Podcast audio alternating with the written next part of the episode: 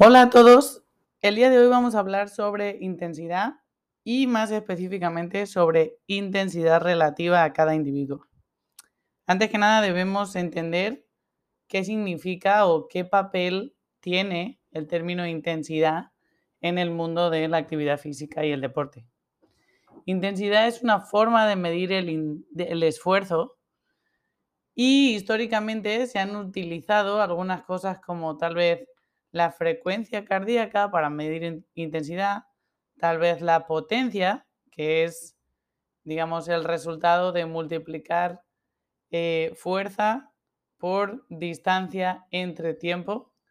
Esa es una fórmula que ha sido muy utilizada sobre todo en los últimos años y que nos gusta mucho para poder medir un, eh, digamos, el nivel de esfuerzo o el nivel de intensidad de un esfuerzo. Em, hay otras formas de medir la intensidad, ya que tal vez una, la primera que te he mencionado, la frecuencia cardíaca, a día de hoy en la mayoría de deportes o de esfuerzos eh, físicos no se utiliza ya que es demasiado variable. Hay muchos factores externos que pueden hacer que esta, que esta eh, digamos, forma de medir la intensidad varíe. Ejemplo, tu frecuencia cardíaca puede variar por el simple hecho de que estés más deshidratado o más, mejor hidratado. Por el simple hecho de que hayas tomado más café ese día o menos café. Por el simple hecho de que hayas dormido peor. Que, que, que haya cambiado la hora del día a la que entrenas. Que tu esfuerzo tal vez del día anterior haya sido mayor de lo normal. Etcétera, etcétera, etcétera.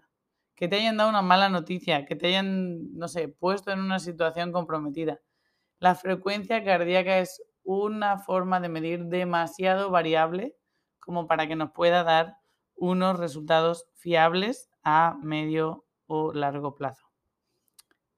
Otra forma de medir que nos gusta mucho y que ya he mencionado es la potencia. Sin embargo, para este grupo tal vez no es eh, una cuestión fácil o sencilla medir la potencia en los entrenamientos que realizamos. Es por ello que hay un una tercera forma de medir que es bastante subjetiva, sin embargo es muy fácil de aplicar en cualquier momento. Y esas son las escalas de esfuerzo percibido. Hay escalas de todo tipo, pueden ir del 1 al 5, del 1 al 6 o del 1 al 10. A mí me gusta mucho utilizar la escala del 1 al 10, en la que 1 es un esfuerzo sencillo y 10 es un esfuerzo bastante duro lo más duro que has experimentado en mucho tiempo. De hecho, esta es la forma de medir la intensidad que tenemos a través de nuestra aplicación en esos entrenos on demand. ¿Por qué es tan importante medir la intensidad en eh, la actividad física? Porque la intensidad es, y está muy demostrado a día de hoy, tanto en, en mi caso, en el mundo que más me muevo es el mundo del CrossFit, como en el mundo del atletismo, del triatlón y de muchos otros deportes, la intensidad es lo que nos va a dar resultados. Pero no se asusten. Resulta que la intensidad es relativa a las tolerancias físicas y psicológicas de cada individuo. ¿Qué quiere decir eso? Que obviamente, si yo me estoy, no sé, voy a poner un ejemplo, si durante un minuto yo logro realizar 12 burpees y eso para mí es una intensidad media, tal vez a la persona que esté al lado mía realizar 12 burpees, ese esfuerzo es de intensidad elevada o máxima. La intensidad relativa a cada individuo, eh, en, digamos, relativa a sus capacidades o tolerancias físicas y psicológicas, va a depender de muchas cosas. Cosas como su edad, cosas como su sexo, cosas como su estado de salud, su historia previa de práctica eh, deportiva o historia previa eh, de salud y médica. Entonces, es por eso que es tan importante que cada uno haga esa valoración de intensidad. Vuelvo a lo mismo, es una eh, forma de medición muy subjetiva y, por supuesto, si, una, si un individuo no se ha puesto bajo una intensidad muy alta, tal vez la valoración no sea todo lo eh, acertada posible hasta el momento en el que realmente se ponga bajo una intensidad elevada. Puede que todo nos parezca muy intenso hasta el día en el que realmente tenemos que hacer un esfuerzo intenso. No se preocupen, este, esta escala subjetiva se va a ir acomodando y se va a ir, eh, digamos, regulando solita a medida que vamos avanzando a través de las semanas y vamos percibiendo diferentes tipos de esfuerzo. Es por eso también que Notch tiene para ti diferentes tipos de entrenamientos. No solo entrenamientos de alta intensidad, sino entrenamientos de estilo más aeróbico, como por ejemplo el running club que vamos a tener, o el entrenamiento de carrera que tuviste hace dos semanas.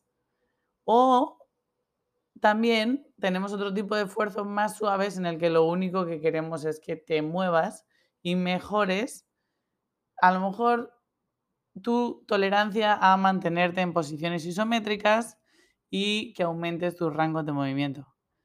He aquí el ejemplo de lo que hicimos la semana pasada en la clase de yoga vía Zoom.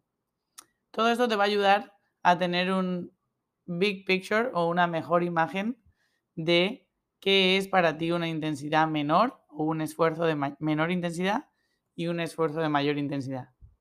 Lo único que quiero que recuerdes es que lo que intentamos eh, implementar en este programa es que sabemos que intensidad trae consigo resultados y queremos poco a poco empujarte a que en tu día a día seas consistente en no, no, invertir demasiado tiempo en tu práctica de ejercicio físico, sino que el tiempo que puedas dedicarle a ese ejercicio sea de una intensidad relativamente alta para que todos esos esfuerzos acumulados a lo largo del tiempo den sus frutos.